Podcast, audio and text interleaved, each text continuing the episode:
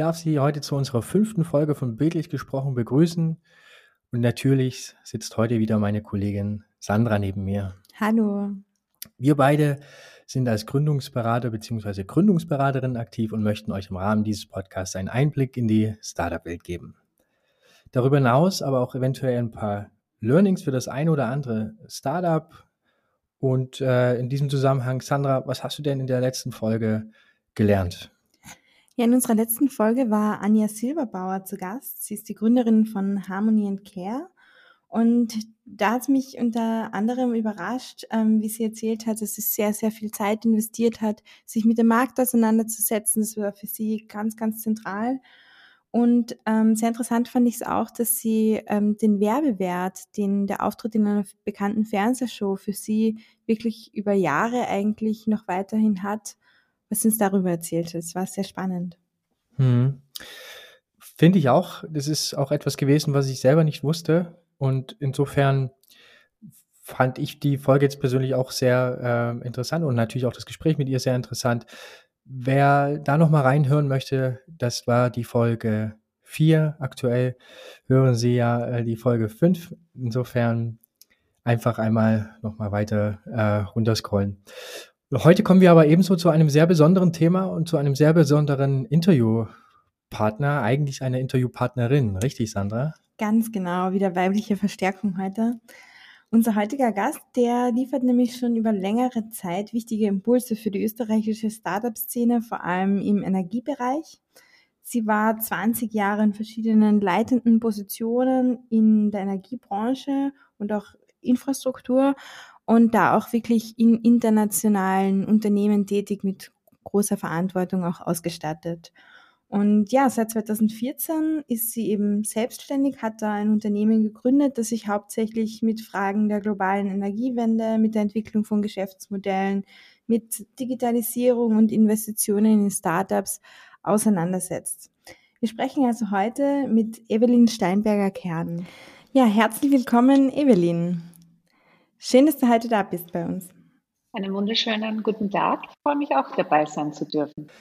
Evelyn, lass uns doch mal mit deiner Person anfangen. Also deiner Entvita entnommen stellt man fest, dass du ja eine Frau voller Energie bist.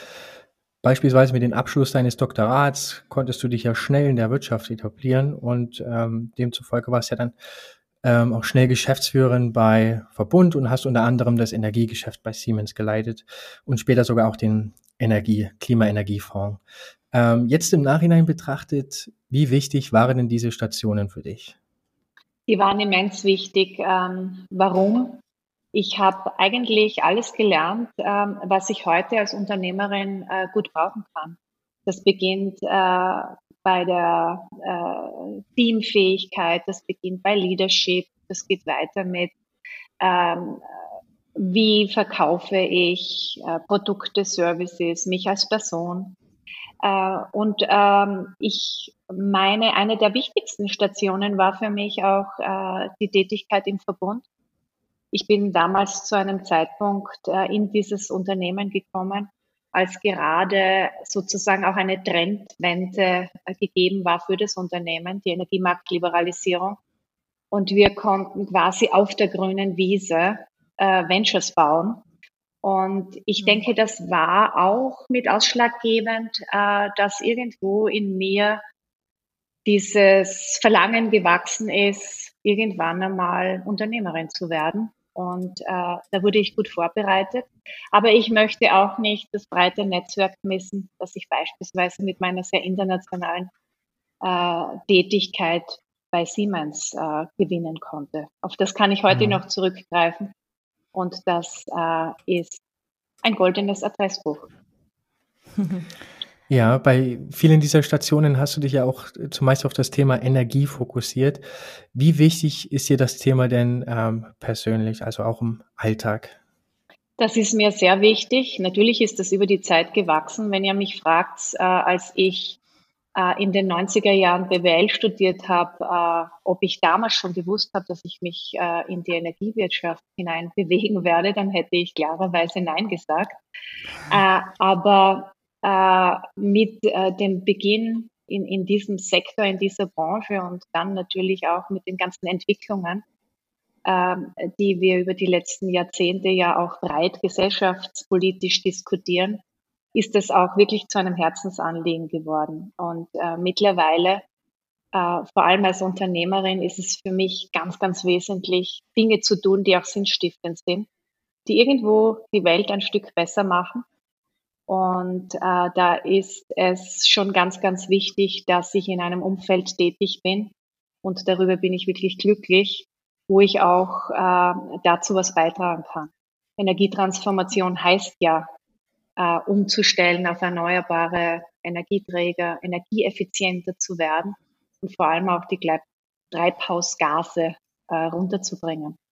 Und äh, mhm. ich denke, das äh, ist ein Anliegen, äh, mit dem man gut leben kann und über das man mhm. auch gerne und gut reden kann.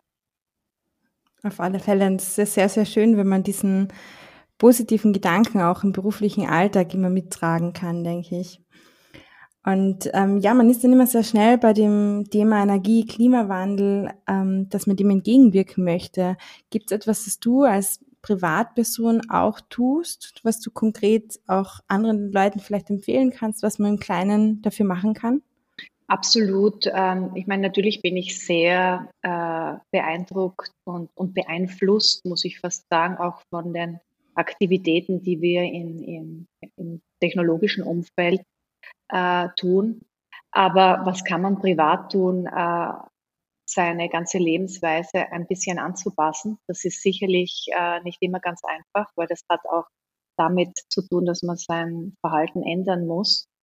Und äh, wir versuchen mit unseren Geschäftsmodellen natürlich hier ein bisschen äh, aufzuzeigen, wie es noch leichter gehen kann. Wir sind beispielsweise in ein Startup investiert, äh, Be Good. Äh, die haben sich äh, zur Vision gemacht, Plastikmüll zu vermeiden.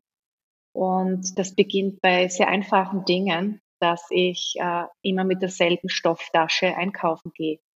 Dann muss ich die Menschen dazu bringen, dass sie auch irgendwo motiviert sind, das zu tun also haben wir in äh, diese Stofftasche einen Chip eingebaut, mit dem man auch bezahlen kann und mit dem man auch Punkte sammeln kann, Boni sammeln kann, um äh, hier einfach den Anreiz zu haben, ein bisschen mehr darauf zu achten. Das sind jetzt sehr kleine Dinge, die aber, wenn man sie äh, bevölkerungsstark äh, ausrollt, also sozusagen unter die Menschen bringt und in vielen Ländern unter die Menschen bringt, die auch äh, einen guten Beitrag äh, leisten können. Und äh, das ist jetzt nur ein Beispiel von ganz, ganz vielen. Ich fahre privat zum Beispiel auch äh, äh, selten Auto. Und wenn ich fahre, dann äh, mit einem Hybrid, äh, mit einem Plug-in-Hybrid, den man auch aufdankt. Und äh, also an der Steckdose in dem Fall. Und äh, ich versuche eben in allen Lebensbereichen ein bisschen bewusster auch äh, damit umzugehen.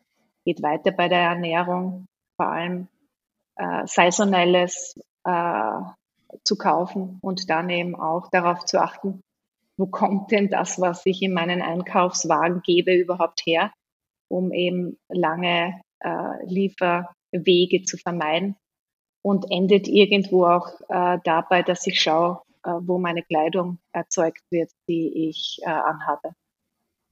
Ja, und unabhängig von äh, diesem Thema vielleicht, aber ich hatte ja vorhin angesprochen, dass du eine Frau voller Energie bist. Wie schaffst du es denn, dir dann privat deine Balance, um deine, deine Balance herzustellen, um deinen eigenen Energieaushalt wieder auszugleichen? Zum einen ist das mein Freundeskreis, äh, mit äh, dem ich sehr gerne viel Zeit verbringe und wo ich auch selber gerne Zeit investiere, damit das möglich ist. Äh, dann natürlich Sport. Diesen Ausgleich braucht man. Und ähm, was mir zunehmend äh, auch ein Herzensanliegen ist, ist ehrenamtlich auch dort oder da tätig zu sein. Das jüngste Projekt, das ich mit unterstützt habe, ähm, ist ein Transparenzkodex. Da geht es um mhm. die äh, transparentere Zusammenarbeit von Non-Profit-Organisationen mit Unternehmungen. Einfach weil ich über die Jahre auch gesehen habe in den diversen äh, Wirtschaftsbereichen, in denen ich tätig war, äh, dass äh, hier einfach noch wirklich viel zu tun ist, um keine Abhängigkeiten zu schaffen, um, um hier eben auch ein Miteinander auf Augenhöhe zu schaffen, das nicht äh, irgendwo in die falsche Richtung läuft. Und das ist jetzt nur ein, ein Ding von vielen. Privat vielleicht auch noch. Äh, ich meine, wir leben hier ja äh, in Österreich wirklich sehr gut, natürlich auf unterschiedlichem Niveau. Aber äh, ich habe äh, letzte Weihnachten eine Patenschaft für einen kleinen Jungen in Afrika übernommen. Er ist fünf Jahre. Und das sind auch so Aktivitäten, von denen ich dann ab und an zehre. Schöne Gedanken, ja. Und ich glaube, ähm, auch so vielseitige Aktivitäten im Privaten sind ja ganz oft auch Impulsgeber für Unternehmungen, für junge Startups, wo einfach ja neue Ideen, Probleme auftreten, die man eben gern lösen möchte. Evelyn, wie war es bei dir? Was war für dich der Impuls, dich dann wirklich als Unternehmerin selbstständig zu machen? Über die Zeit, ich bin ja, glaube ich, ein äh, untypischer Gründer eher, ähm, habe ich zunehmend das Verlangen gespürt, dass äh, ich mehr und mehr dieses Vorangehen und dieses Vorausgehen schätze. Und wo kann man das äh, besser tun, sich wirklich äh, maximal zu verwirklichen als als Unternehmerin. Zudem habe ich das zu einem Zeitpunkt entschieden, als ich ja einen Gutteil oder einen Teil meiner Karriere bereits hinter mir hatte. Das heißt, ich hatte auch jetzt nicht ähm, so viel darüber nachzudenken, ob ich mir das finanziell leisten kann. Das ist sicherlich etwas, was äh, bei mir die Entscheidung forciert hat.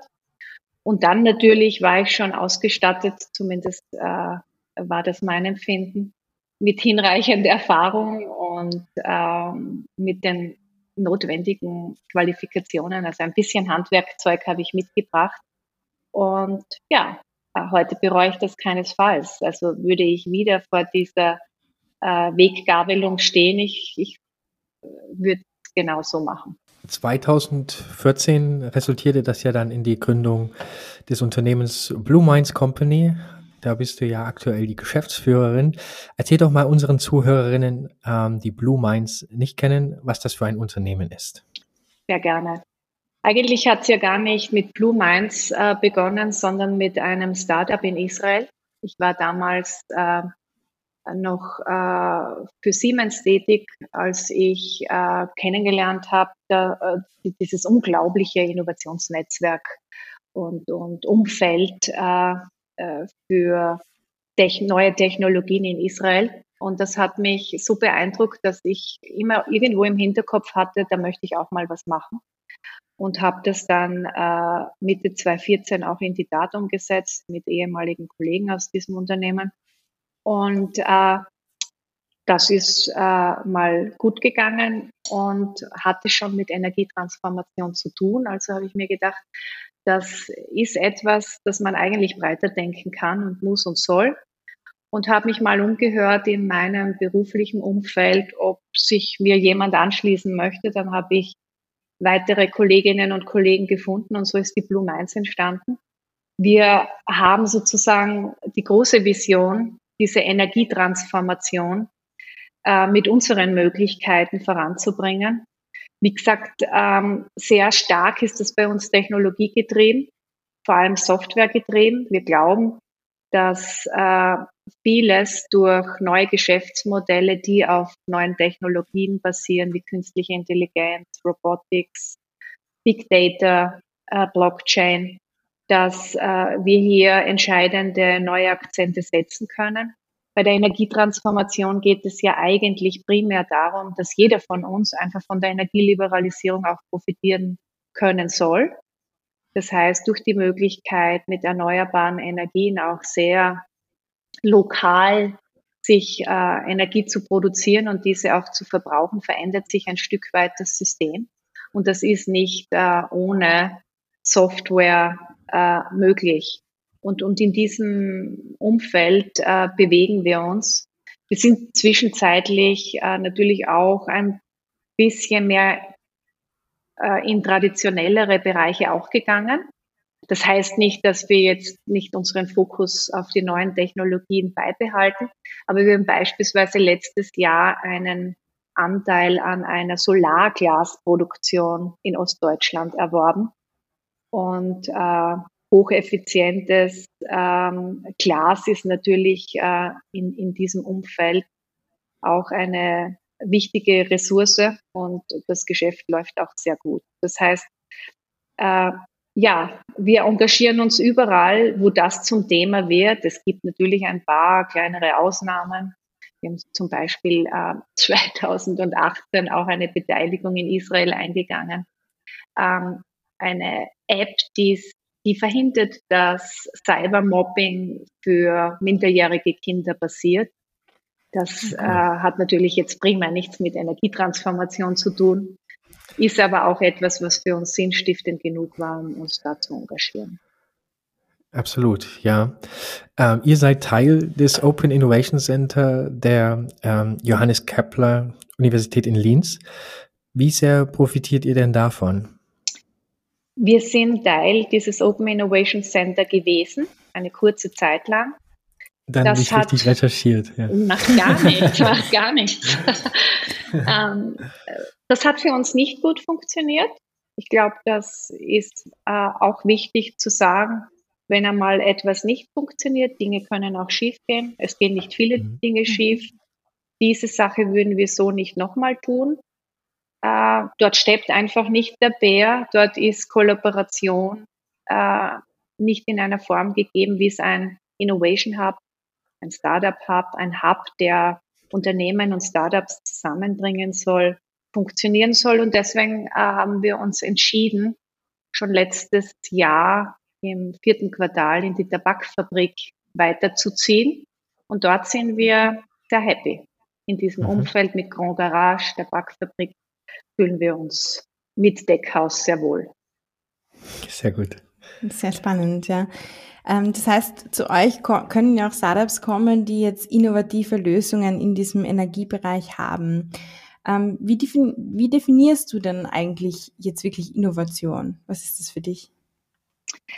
Also Innovation sind für uns bahnbrechende Veränderungen, äh, die wir durch das Anwenden von neuen Ideen äh, auf Basis von neuen Technologien in den Markt bringen. Das klingt jetzt ein bisschen sperrig, aber für uns sind es zusammengefasst immer die zwei Komponenten, ein Geschäftsmodell, das für irgendjemanden da draußen ein Problem löst, das auf einer neuen Technologie basiert. Das verstehen wir in unserem Handlungsrahmen als Innovation. Du hattest es vorhin teilweise schon mal erwähnt. Ihr habt äh, große Themen auf der Agenda, wie eben Artificial Intelligence, Robotics, Big Data, äh, Blockchain und viele andere. Und irgendwie sind ja dann doch alle Themen miteinander vernetzt. Ähm, wie schafft ihr es denn, eine ganzheitliche Strategie zu fahren und dabei passende Lösungen anzubieten? Die Technologien, und das soll jetzt nicht das Ganze kleinreden, sind für uns Mittel zum Zweck, Geschäftsmodelle, die wir im Kopf haben, die irgendwo äh, unsere äh, Probleme lösen, auch für die nächste Generation, auch im Bereich natürlich Energiewende ist ja weiter als nur der Energiesektor. Das geht hinein in die Mobilität, geht hinein in den Agrar- und Ernährungssektor etc. etc. Oder auch in den Real Estate-Bereich, wie wir bauen und wie wir äh, sozusagen unsere Gebäude mit Energie versorgen. Ähm, also Mittel zum Zweck, die Technologie, die große Vision und die Klammer ist, ist äh, diese Energietransformation. Und dieses sozusagen mit den Geschäftsmodellen zu befüllen, die es benötigt. Und da ist ja äh, die, die Anzahl an Möglichkeiten ist schier unmöglich, also unendlich, ja. muss man sagen. Ähm, da sind wir ja noch, noch, länger, äh, noch längst nicht äh, am, am Ziel. Und da ist noch so viel Raum für, für gute Ideen. Ja.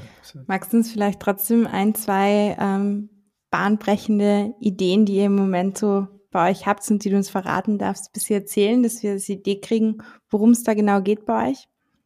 Äh, sehr gerne. Ich meine, bahnbrechende Ideen ähm, sind immer dann bahnbrechend, wenn sie dann auch äh, international skalieren. Wir gehen, das schicke ich voraus, sehr, sehr frühphasig in Startups mhm. hinein oder ziehen auch mal ein Venture überhaupt von Beginn an bei uns hoch und suchen uns dann äh, Mitstreiter.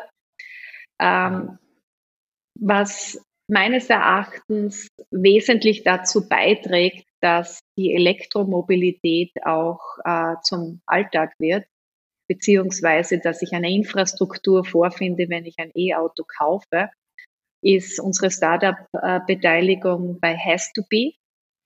Mhm. Äh, vielleicht habt ihr von dem Startup schon was gehört. Das sind Österreicher, die vor allem in der Dachregion wahnsinnig an Sales Traction gewonnen haben und äh, die alles äh, abwickeln rund um die Ladesäule und äh, es so für die Marktteilnehmer sehr, sehr einfach machen, äh, hier eben auch äh, Energie in die Batterien zu tanken.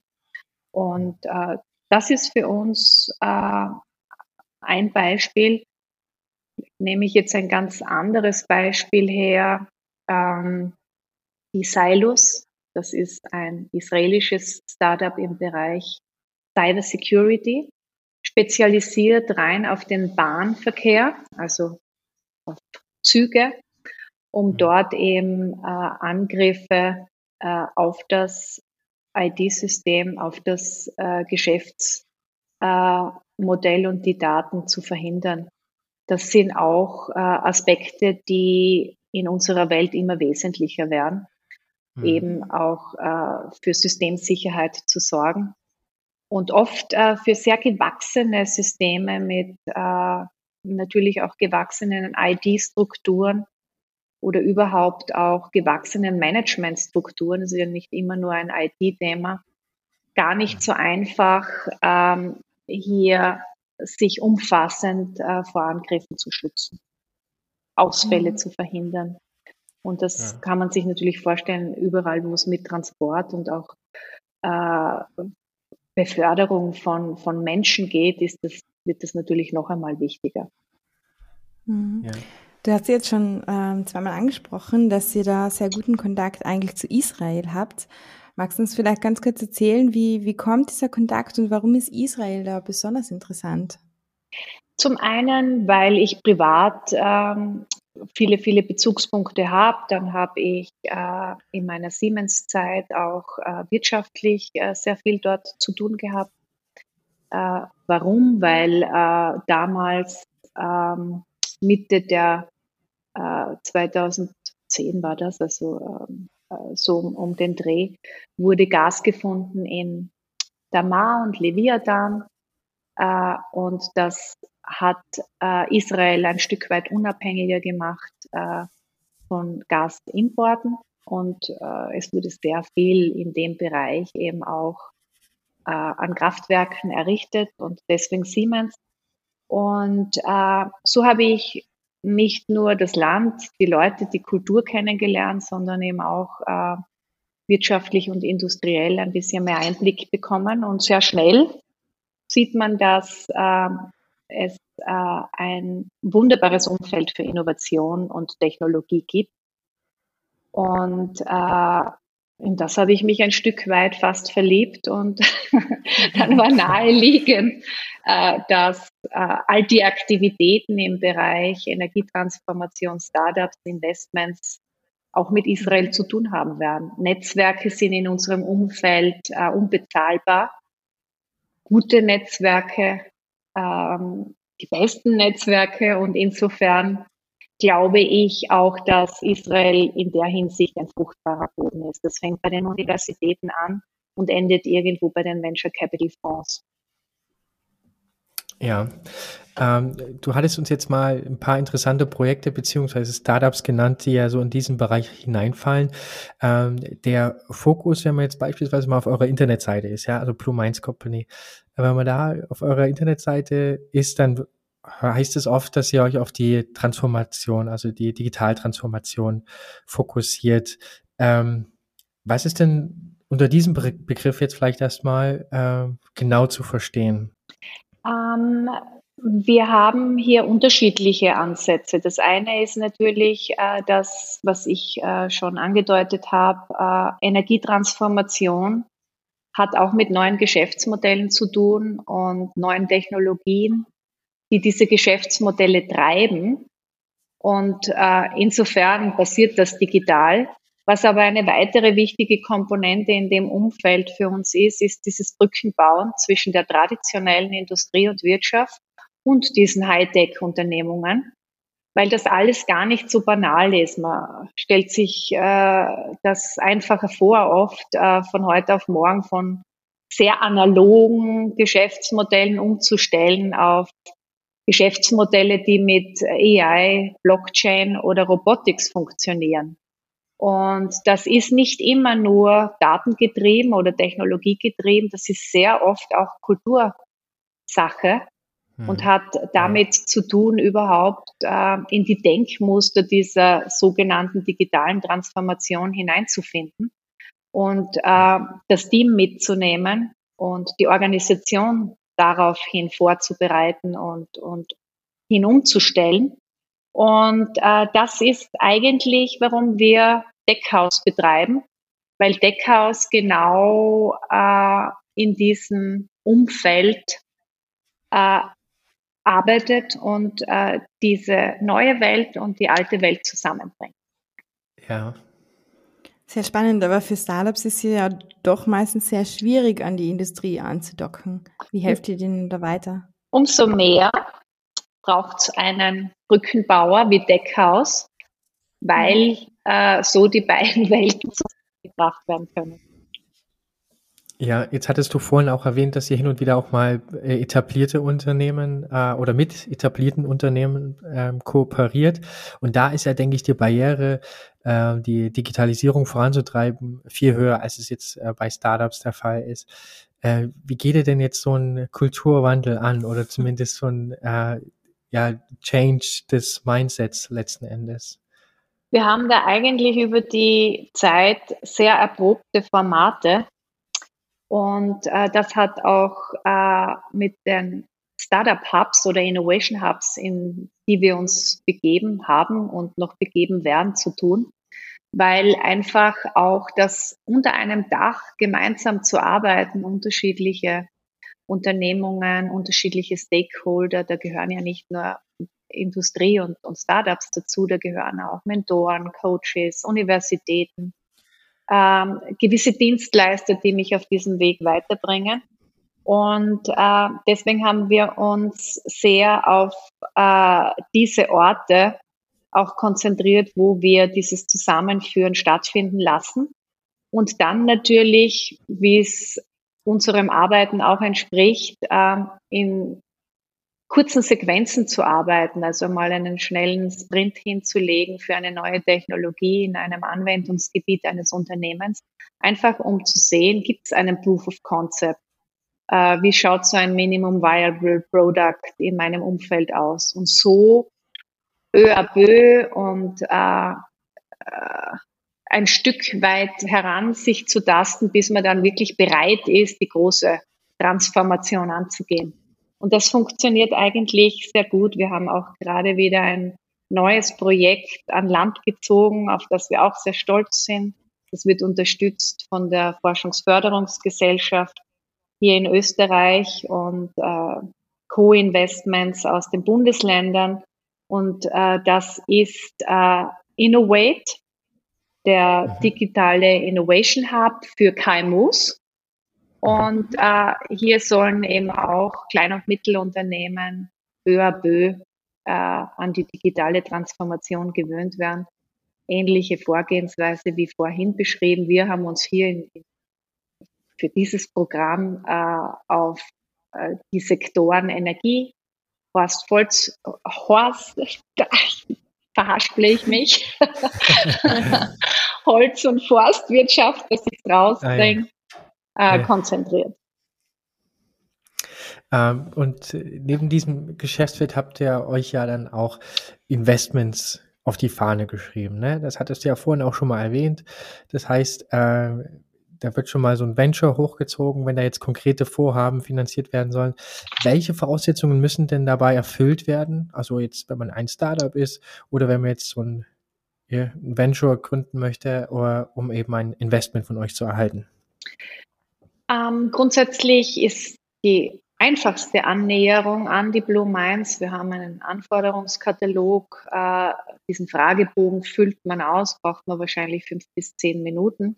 Und dann sehen wir gleich mal, ob ein Fit gegeben ist zwischen dem, was unsere Erwartungshaltung äh, darstellt und äh, das Geschäftsmodell des Startups auf der anderen Seite oder das Startup, das ein Investment sucht. Aber um, äh, weil ich das jetzt nicht zeigen kann. Also grundsätzlich sind wir interessiert an deckgetriebenen Geschäftsmodellen im Umfeld der Energietransformation. Äh, das geht äh, ein bisschen weiter. Die Sektorengrenzen sind ja da mittlerweile schon verschwimmend. Mobilität, also ich habe vorhin das Beispiel von der Elektromobilität geschildert. Äh, Real Estate, PropTech interessiert uns auch. Ähm, dann schauen wir uns sehr genau an, ob wir der Meinung sind, dass das Geschäftsmodell, das uns vorgestellt wird, ein Problem lösen kann da draußen.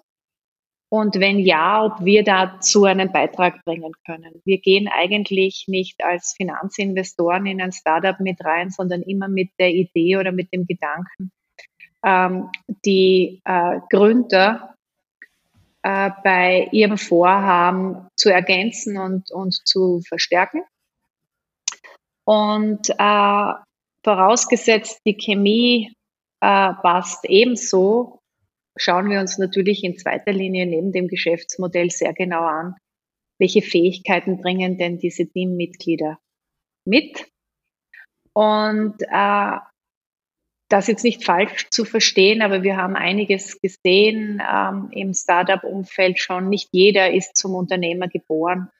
Manchmal braucht man diese Rolle nicht äh, ausschließlich, aber wenn man niemanden im Team hat, der in der Lage ist, äh, das Geschäftsmodell dann auch zu ziehen und zu tragen, und da gehören dann so Begriffe dazu wie Bootstrapping. Wenn ich nicht in der mhm. Lage bin, mich Haut und Haar dem Ganzen auch mal auszuliefern, dann kommt man immer an die Grenzen. Und äh, wir haben äh, schon die eine oder andere Startup-Unternehmung auch gesehen, äh, wenn das dann Auftragsprogrammierung ist, das funktioniert nicht. Und insofern ist dieser, dieses diverse Team für uns auch etwas, das muss am Anfang nicht perfekt sein, am Anfang zählt wahrscheinlich auch mehr die technologische Fähigkeit, ein Geschäftsmodell mal auf ein gewisses Level zu bringen. In weiterer Folge ist dann wesentlich äh, Leute zu haben, die auch Sales können und die äh, ein, eine Software international skalieren können. Äh, aber es sind, es sind halt diese verschiedenen Stufen und da am Anfang schon abzutesten, wenn diese Fähigkeiten absolut nicht gegeben sind, ob man überhaupt auch äh, so weit ist, dann äh, Verstärkung zuzulassen. Das sind halt alles so Aspekte, äh, die man mal abtesten muss. Haben sich denn die, die bisherigen Investments ausgezahlt von eurer Seite aus? Mehr als. Sehr gut. Wir hatten, wir hatten noch keine Pleite und wir hatten sehr gute Ausreißer nach oben. Okay, jetzt müsst ihr uns aber nochmal verraten, wie ihr das macht, ja? Sehr sorgsam auswählen und auch ein bisschen Glück gehört dazu. Man muss äh, früh genug bei den Startups mit dabei sein, äh, die großes Potenzial haben. Und das ist so ein bisschen wie die Stecknadel im Heuhaufen suchen. Wie ist das? Sucht ihr nach Startups oder ist es eher so, dass die Startups direkt auf euch zukommen?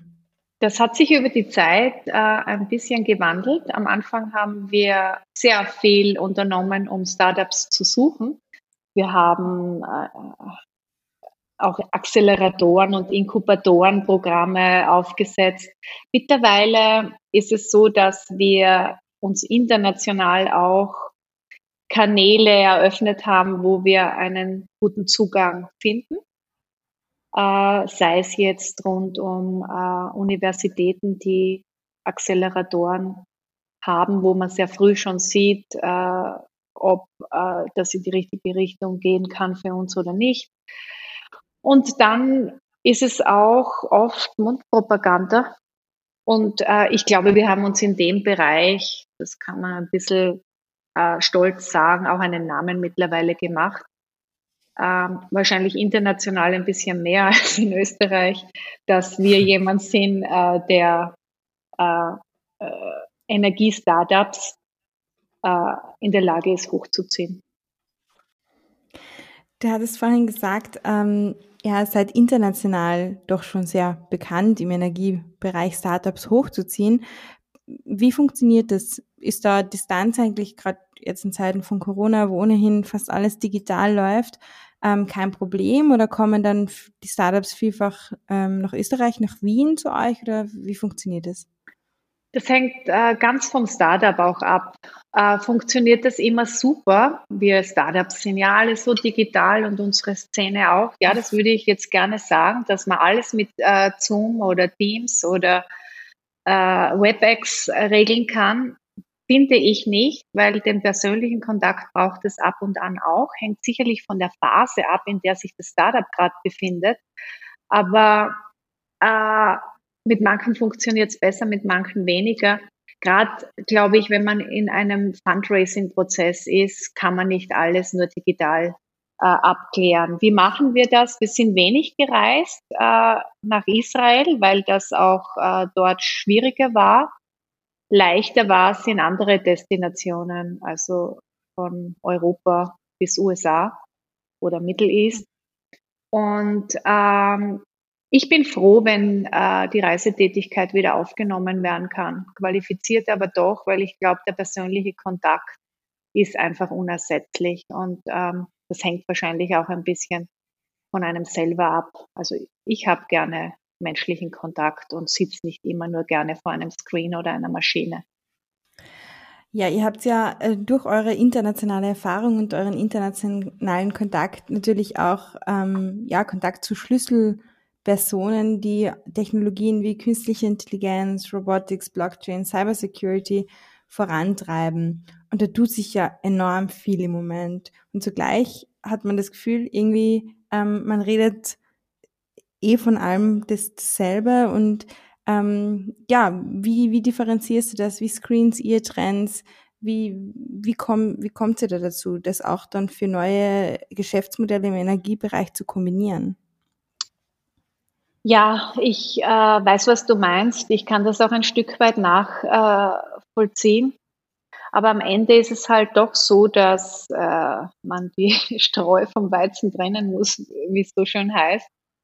Und ähm, ich glaube, das ist auch ein bisschen äh, eine Erfahrung, die man sich aneignet, wenn man über die Jahre so viele Pitch-Decks gesehen hat und so viele Ansätze, wie man ein Problem unter Umständen lösen möchte, da kommt irgendwann neben den Hard Facts oder, oder den, den Kriterien, die man drüber legt, um zu sagen, das ist was oder das ist nichts, auch ein bisschen Bauchgefühl irgendwann dazu. Haben wir schon die eine oder andere äh, tolle Startup-Idee abgelehnt? Leider auch. Sind ja. wir beim einen oder anderen Startup, ähm, an das wir herankommen wollen, nicht herangekommen, leider auch. Also das ist einfach äh, so wie in allen Branchen auch ein bisschen Wettbewerb, Glück und, und Handwerk. Am Ende des Tages äh, ist es aber immer noch so, dass einfach nur ein kleiner Prozentsatz der ganzen Startups da draußen wirklich äh, ganz, ganz groß wird. Also es ist wie in anderen Sektoren auch. Man muss gut sein, aber man braucht dann auch das Quäntchen und die richtigen Leute getroffen zu haben, weil am Ende, wenn es dann um das Hochskalieren einer funktionierenden Geschäftsidee geht, geht es auch um Kapital und da muss man dann die richtigen Unterstützer an Land ziehen. Das Thema Artificial Intelligence ist ja eines, äh, was ja jetzt nicht nur in den letzten Wochen oder Monaten äh, ziemlich aktuell geworden ist, sondern eigentlich schon äh, seit einigen, ich sag mal, Jahren eigentlich schon relativ, ähm, nicht nur relativ, sondern sehr relevant ist. Ähm, Wie schätzt du denn dieses Thema ein? Weil auch genau da habe ich so ein bisschen das Gefühl, was meine Kollegin jetzt, die Sandra vorhin gerade angesprochen hat. Also am Anfang war es immer noch so ein Buzzword. Und jetzt hat man so ein bisschen die, die, das Gefühl, nachdem wir ja schon sowieso die ganze Zeit über Transformation reden, dass sich jetzt auch dieses Buzzword transformiert zu einem Word, wo da jetzt vielleicht auch mal ein bisschen Inhalt dahinter steht. Ähm, wie schätzt du das denn ein? Oder ist das für euch immer noch ein Buzzword? Das ist für uns auch kein Passwort mehr. Ähm, algorithmengetriebene Geschäftsmodelle äh, machen einfach einen Unterschied. Äh, und über, über die Zeit, ähm, ob, ob wir das jetzt Machine Learning, Deep Learning oder eben wirklich künstliche Intelligenz nennen, ist am Ende des Tages, wenn das Richtige rauskommt, für uns nicht so ähm, wesentlich. Aber ich glaube wirklich, äh, dass äh, die Geschäftsmodelle einfach äh, zunehmend von, von, von dieser Art der Technologie getrieben äh, werden, weil wir das mit unserem menschlichen Gehirn oder mit den herkömmlichen Methoden über ein Excel-Sheet gar nicht mehr lösen können, die Probleme. Und äh, natürlich ist es wunderbar, wenn wir aus Datenquellen der Vergangenheit und den Mustern, die daraus zu erkennen sind, neue Lösungen kreieren können für das jeweilige Geschäft oder, oder für das jeweilige, für den jeweiligen Sektor. Das hat am Anfang auch sehr viel mit Effizienzsteigerung zu tun, Dinge einfach äh, einfacher und, und genauer zu erledigen, bis hin eben wirklich zu bahnbrechenden neuen Möglichkeiten, die künstliche Intelligenz ermöglicht. Ähm, das heißt, bei längerer Betätigung mit einer Technologie, so ist es beispielsweise auch mit Blockchain, relativiert sich dann sozusagen diese, diese Worthülle, weil man mhm. sieht, äh, was es äh, dann eben in der, in der Praxis auch äh, an Hilfestellung leisten kann. Und ich glaube, auf diesem Weg sind wir längst. Ja, wir sehen es ja auch ähm, durch unsere Anknüpfungspunkte an die Universitäten, dass mit künstlicher Intelligenz ja wirklich sehr viele Märkte, Branchen revolutioniert werden könnten. Wir sehen aber auch, dass viele Lösungen ihrer Zeit vielleicht noch ein Tick voraus sind. Wie schätzt du das ein, jetzt gerade in diesem Energiebereich, wo ihr seid? Sind die Lösungen wirklich schon so, dass man dann sagt, okay, das Geschäftsmodell wird uns jetzt quasi aus den Händen gerissen, die, die Unternehmen warten schon auf die Ideen? Oder ist es noch eher vorsichtig, das ist so sehr neu, so innovativ? Wie offen sind da die Unternehmen, Industriepartner? Das ist eine super Frage, ähm, weil gerade der Energiesektor ist ein sehr träger Sektor und ist mhm. massiv natürlich auch beeinflusst ähm, von Regulierung. Und äh, das, was in diesem Sektor sozusagen teilweise energiepolitisch von den Regierungen beabsichtigt wird und das, was dann äh, tatsächlich im Markt ankommt, sind oft Welten. Und das hat eben auch damit zu tun, dass die Regulierungsmodelle, also die Vorschriften, äh, die ein Marktmodell bekommt, oft hinterherhinken. Das heißt, technologisch wäre oft äh, schon ganz äh, viel mehr möglich, aber äh, die Gesetzgebung oder die Regulierung lässt es nicht zu. Und hier kann es für ein Startup, das nicht äh, hinreichend kapitalisiert ist, schon einmal dazu führen, dass man aushungert. Ähm, weil dann kommt noch ein zweites dazu, welche Kundschaft bedient man? Bedient man sozusagen die traditionellen Kunden, die ihr Geschäftsmodell verändern, um in einer neuen Energiewelt auch mitzuspielen, oder bedient man völlig neue Energieplayer?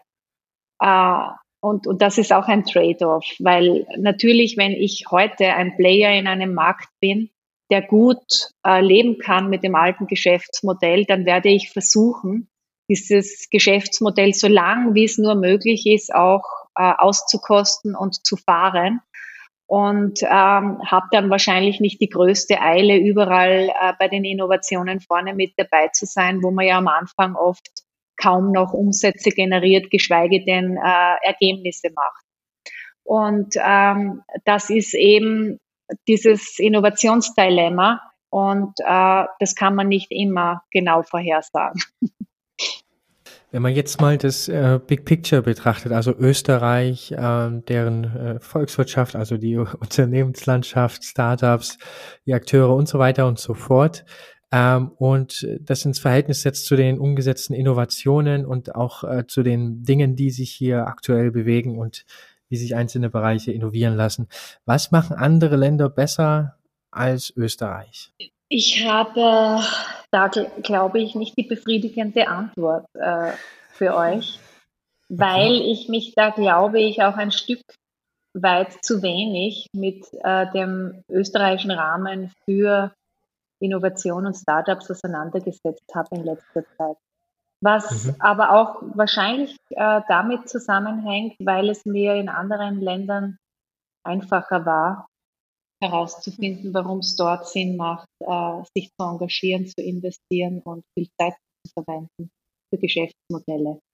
Also ich würde sagen, wenn ich jetzt, und das kann ich gut vergleichen, äh, Österreich mit Israel vergleiche, dann denke ich nicht länger drüber nach, wo es wahrscheinlich schneller, einfacher geht und die Erfolgsfaktoren für das Gelingen eines Investments äh, höher sind. Und dann äh, hat man auch schon die Antwort, was man bei uns noch mhm. besser machen könnte. Ja. ähm, innerhalb von Europa muss ich sagen, ich habe vor allem in der äh, Phase 2020, als äh, Covid-Pandemie begonnen hat, auch irgendwo den Eindruck gewonnen für unsere Aktivitäten, dass äh, wir in Deutschland auch äh, ein Startup- und investorenfreundlicheres Umfeld gefunden haben. Haben äh, in dieser Zeit auch dort ein, ein Büro eröffnet äh, und, und ein Vehikel geschaffen, mit dem wir investieren können. Einfach weil der Zugang auch zu öffentlichen Mitteln, also äh, Equity, dass man dazu bekommt, wenn man selbst Equity gibt, einfacher waren und attraktiver ja. waren. Ähm, ich möchte aber jetzt nicht generell beurteilen, ob äh, das österreichische System gut oder schlecht ist, weil dafür habe ich mich zu wenig damit beschäftigt. Aber so von außen kommend war das in allen Ländern für uns einfacher als hier. Wenn du jetzt gerade den Energiesektor nochmal betrachtest, ist es vielleicht ähm, etwas leichter einschränkend zu sehen. Ähm, und jetzt deine Vision von Österreich in 50 Jahren siehst, was hat sich da getan? Ich glaube, dass wir dann äh, bei der Energietransformation auf jeden Fall äh, sehr, sehr weit gekommen sind. Österreich hat ja diesbezüglich heute schon eine gute Basis und das gerade äh, in einem offenen Europa. Äh, wir bauen heute schon äh, sehr auf erneuerbare Energieträger. Äh, wir äh, haben in diesem Energieumfeld auch sehr tüchtige äh, Player, die mit guten Ideen neue Technologien bringen und hier eben auch neue Projekte umsetzen.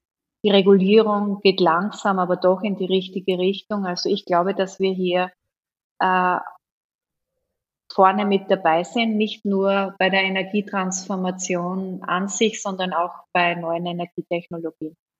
Und was müssen wir denn alle, beziehungsweise alle wichtigen Stakeholder aus deiner Sicht denn äh, dabei tun, dass eben genau dieses Best-Case-Szenario für Österreich in äh, 50 Jahren eintritt? Wir müssen wesentlich mehr zusammenzuarbeiten. Das beginnt dabei, äh, dass wir ein politisches Konzept brauchen, das genau diese Themen anspricht, das äh, eine Idee hat, wie der Energiemarkt äh, in 2050 aussieht. Und dann müssen alle Akteure, die dafür notwendig sind, dieses Konzept umzusetzen, mit einbezogen werden. Da gehört die Wirtschaft und die Industrie dazu. Da gehören äh, die Universitäten und Fachhochschulen dazu. Da gehören natürlich auch äh, geeignete Förderrahmen dazu. Ähm, aber richtige Anreizsysteme, nicht Anreizsysteme, die das System lahm machen und äh, äh, Subventionsinseln äh, schaffen. Und äh, da gehört auch ein bisschen Mut dazu, voranzugehen. Das heißt, man braucht auch äh, Unternehmertum. Und äh, das sehe ich heute jetzt in, in der Form noch nicht bahnbrechend. Sehr spannend, ja. Ähm, ja, Evelyn, du hast uns sehr, sehr viel jetzt erzählt über ähm, ja, wahnsinnig spannende Projekte, die du machst und ja, viele Entwicklungen, die euch sehr erfolgreich gelungen sind. Wir möchten von unseren Gästen aber auch immer wissen, was denn nicht so gelungen ist und haben dich deshalb gebeten, uns vielleicht auch eine kleine Fuck-up-Story zu erzählen. Hast du da eine Geschichte für uns? eine Fuck-up-Story. Ähm, im, in, in dem Sinne, wie ihr euch das jetzt vielleicht erwartet oder die ihr schon gehört habt, mhm. habe ich nicht. Ähm, natürlich ist äh, einiges äh, auch nicht immer so gelaufen, wie ich mir das vorstelle. Das mit dem Open Innovation Center in Linz habe ich schon gesagt. Das hat natürlich insofern auch ein bisschen wehgetan, weil wir dort sehr viel Zeit investiert haben, auch Geld investiert haben und Hoffnung damit verbunden haben. Ähm, vielleicht äh, lassen wir das einfach als meine Fuck-Up-Story stehen. okay, super. Ähm, ja, dann als Abschluss ähm, wollen wir immer noch ähm, ja eigentlich einen Begriff nennen und die ganz intuitiven Assoziationen unseres Gastes zu diesem Begriff hören. Und der Christopher spielt jetzt einmal ein bisschen unser Glücksengel heute und sieht jetzt einen Begriff ähm, und schreibt dir den jetzt ganz kurz im Chat. Ja. Ähm, und es wäre ganz lieb, wenn du uns dann ähm, einfach sagen würdest, was dir denn da als erstes in den Sinn kommt. Ich muss ja dazu sagen, dass ich bei der Auswahl der Begriffe ja äh, natürlich recherchieren musste und habe dann aber auch festgestellt, basierend auf deinem Instagram-Account, ähm, wir haben ja so einige Bilder dann letzten Endes die Orientierung auch gegeben und darauf basieren dann final auch die Begriffe. Ich wünsche dir viel Spaß. Da bin ich schon gespannt. Ähm, ich habe es jetzt gerade schon mal reingeschrieben. Ich sehe es schon, ja. Rein. Aha, okay. ja, also ich ja, wüsste auch nicht, was ich dazu sagen sollte. ja, äh, doch, doch. Äh, Milstädter See, Villa Verdin, Thomas und Rosi, ähm, lecker. Meine Tochter liebt es. Selber kann ich es nicht. okay. Ja, also für die Zuhörerinnen, der Begriff war ähm, die Kärntner Kassnudel und den haben wir ja deshalb ausgewählt, weil wir ja auch wissen, dass du einen Kärntenbezug hast.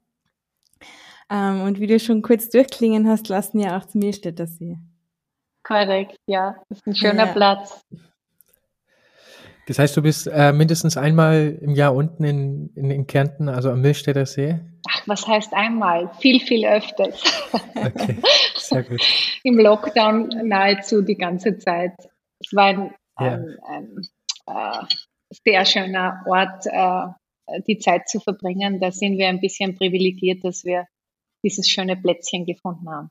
Okay, gut. Dann bedanken wir uns ganz, ganz herzlich, dass du heute so viele ja, Gedanken, interessante Projekte und Einblicke mit uns geteilt hast, vor allem in diesen Energiebereich. Es war wieder mal ganz was Neues für uns, glaube ich. Wir haben da viel, viel Neues erfahren. Und ja, wir wünschen natürlich ganz viel Erfolg mit deinen Projekten weiterhin.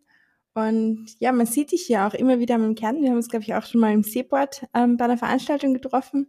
Und wir freuen uns natürlich auch immer, wenn wir da in Kärnten uns auch wieder treffen zum Netzwerken oder wir natürlich dann auch mal in Wien sind wieder. Wenn es Corona zulässt, wieder mal bei Live-Veranstaltungen hoffentlich. Ja, das, das würde mich jedenfalls auch sehr freuen und ich bedanke mich auch für deine, für deine Zeit. Es hat mir persönlich sehr viel Spaß gemacht. Dampfer, Christopher. Das kann ich nur zurückgeben. Ich hoffe auch, wir sehen uns bald wieder äh, mal wo, vielleicht auch in Tel Aviv. Das wünsche ich mir für 2021. Und danke für das äh, nette Gespräch. Hat viel Spaß gemacht. Ja, Sandra, jetzt wo uns Evelyn verlassen hat, können wir jetzt ja das Nachgespräch machen. Ähm, sie hat während des Interviews einmal gesagt, Technologie ist Mittel zum Zweck. Was denkst du denn mhm. darüber? Ja, da sprach, spricht die Businesswoman in ihr quasi. Ich verstehe es so, dass Technologie natürlich die Basis ist, um überhaupt äh, ein neues Geschäftsmodell ähm, entwickeln zu können und ein Produkt auf den Markt zu bringen. Und in ihrem Fall ist es natürlich der Energiesektor, wo Technologie natürlich absolut notwendig ist, um irgendwie innovativ sein zu können. Wie siehst du das? Ja, ja, also in einer gewissen Perspektive kann ich ihr dann schon recht geben. Also in einer Perspektive, wo die Technologie eben notwendig ist, um unsere, unseren Planeten und unsere Gesellschaft ähm, fortschrittlicher zu machen. Das heißt eben, alle aktuellen oder weniger aktuellen Strömungen, wie zum Beispiel erneuerbare Energien, sind ja nur ein Resultat des Strebens nach Weiterentwicklung und äh, eben auch Veränderungen für zum Beispiel eine umweltfreundliche und bessere Zukunft. Ähm, in dem Sinne muss ich mich dann aber dann doch noch korrigieren. Das heißt eben, ich sehe das dann doch als ähm, nicht nur zweckmäßig, sondern auch strebenswert und notwendig im Sinne der, der Weiterentwicklung. Hm. Ich sehe schon, da können wir noch ein bisschen länger drüber diskutieren heute. Da können wir ja noch mal einen Podcast für machen. Schauen wir mal. Genau. Ja, auf jeden Fall danke, dass ihr wieder dabei wart. Wenn ihr auch Diskussionsbedarf habt, dann schreibt uns gerne auf unsere Mailadresse podcast.bild.or.at oder lasst uns auch gerne in unseren Social Media Kanälen eine Nachricht da. Ansonsten findet ihr die Verlinkung zur Blue Minds Company mit Evelyn Steinberger Kern in unseren Show Notes. Da verlinken wir euch auch nochmal die Details zu uns. Und ja, Chris, gibt es noch was zu sagen? Du hast eigentlich jetzt alles Notwendige gesagt und äh, ansonsten kann ich jetzt nur noch mal ankündigen, dass wir im gewohnten Rhythmus unsere weiteren Folgen dann natürlich veröffentlicht werden. Das heißt, ähm, Spiegelbild kommt nach Veröffentlichung dieser Folge und zum Ende dieses Monats dann auch natürlich wieder ähm, bildlich gesprochen. Ja, und ich würde sagen, damit haben wir jetzt eigentlich alle äh, wichtigen Informationen ähm, besprochen. Vielen Dank, dass Sie dabei waren, liebe Zuhörerinnen. Und okay. vielen Dank, dass Bis du wieder dabei warst, Sandra. Tschüss. Ciao.